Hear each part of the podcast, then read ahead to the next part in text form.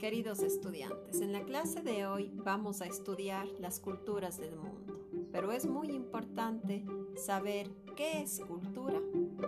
Hace referencia no solo al arte, a la literatura, al cine o a la música, sino que también se refiere a las lenguas que hablamos, las costumbres y las formas de pensar o las creencias religiosas. A lo largo de los siglos, las sociedades humanas han desarrollado una gran diversidad cultural, como por ejemplo la cultura egipcia, la cultura griega, la cultura maya, la cultura china. Las lenguas, las tradiciones y los modos de pensar en cada una de las culturas son diferentes.